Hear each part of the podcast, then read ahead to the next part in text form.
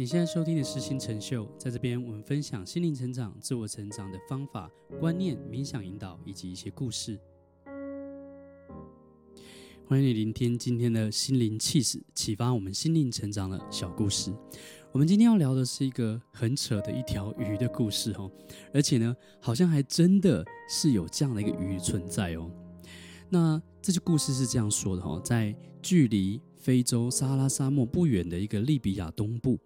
有一个叫做杜兹的偏远的农村，这里的白天平均气温高达摄氏四十二度。它一年里面除了秋天的时候会有短暂的雨水之外，其他绝大部分的时间都是非常非常热的哈。但是就在这样一个恶劣的环境中，却生长着一种世界上最奇特的鱼。它可以在长时间缺水、缺食物的情况下，忍着都不会死亡，而且。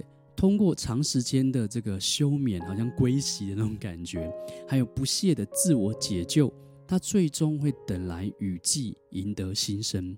它就是非洲的杜兹肺鱼。每一年当干旱的季节来临的时候，杜兹的河流的水就会枯竭，而当地的农民呢，就再也没有办法从河流取到这个饮用水了。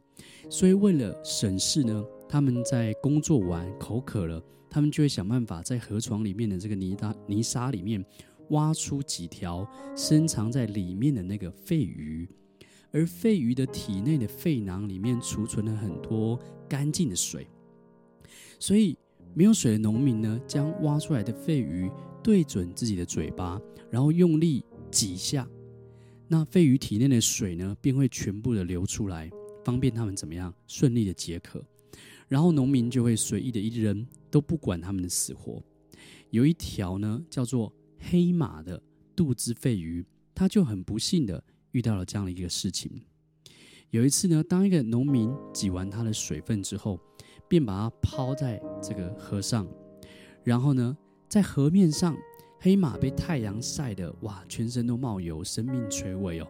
他好在呢，他就拼命的跳啊跳啊跳啊。最终，终于跳回了他之前，OK，就是躲在那边的这个淤泥里面。他好不容易重新捡回一条命，没有被晒死。但是呢，不幸没有就此打住。很快的，又有一个农民，他要搭建一座泥房子，所以他开始到河床里面取出一大堆的这个淤泥，然后可以用这些淤泥呢来做他的房子的材料。很不巧。这一只杜兹肺鱼叫黑马的杜兹肺鱼，它就在这一堆的这个淤泥里面。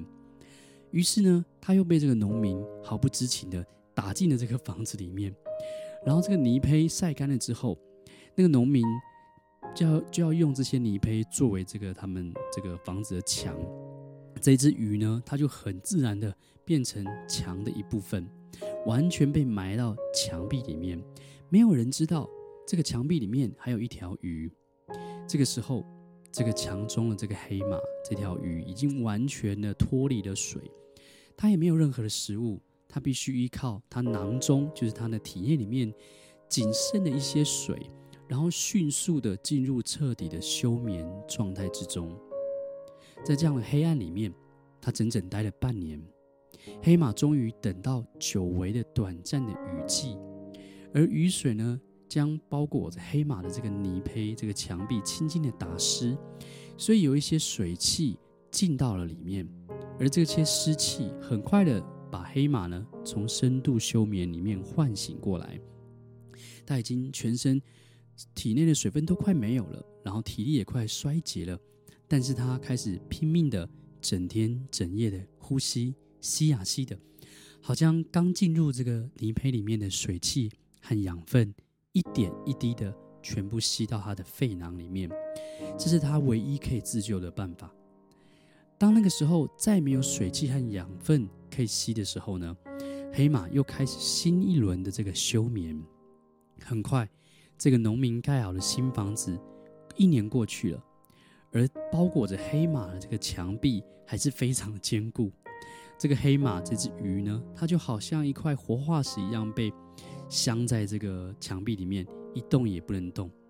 然后他也知道，再多的挣扎都是徒劳无功，他也只能静静的等待。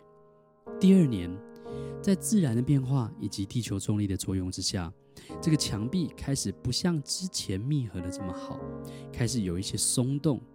所以黑马觉得机会来了，他不再休眠，而是开始日夜不停地用全身去磨那样的一个墙壁跟泥巴，而这些生硬的这些泥胚刺得他全身发痛，但他始终没有放弃。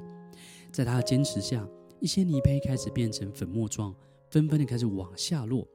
他开始昼夜不断的磨蹭磨蹭。第三年，他周围的空间大了许多。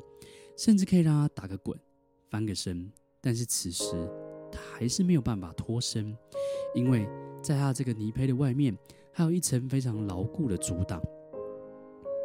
改变命运的转机终于发生在第四年，有一场难得一见的狂风，夹带着跟米粒一般的大小的暴雨，终于在某个夜里呼啸而至。更可喜的是，因为房子的主人在一年多前。就弃家离家出走了，所以这个房子已经年久失修，在狂风暴雨的作用之下，泥胚开始纷纷的松动滑落，直到最后完全的垮掉。这个时候，这个黑马肚子鱼，它用尽全身一点的力气，与狂风暴雨里应外合，破土而出，沿着满路面下泄的这个流水，重见天日的黑马。很快便游到一个不远处的一条河流之中，那里有他期待了四年的一切的食物和营养。这条叫做黑马的肺鱼，终于战胜了死亡，赢得了重生。这是一条杜兹肺鱼，也是整个撒哈拉沙漠里面的生命奇迹。这个奇迹的名字叫做坚持和忍耐。这就是我们今天的心灵起司，我们下一次见哦。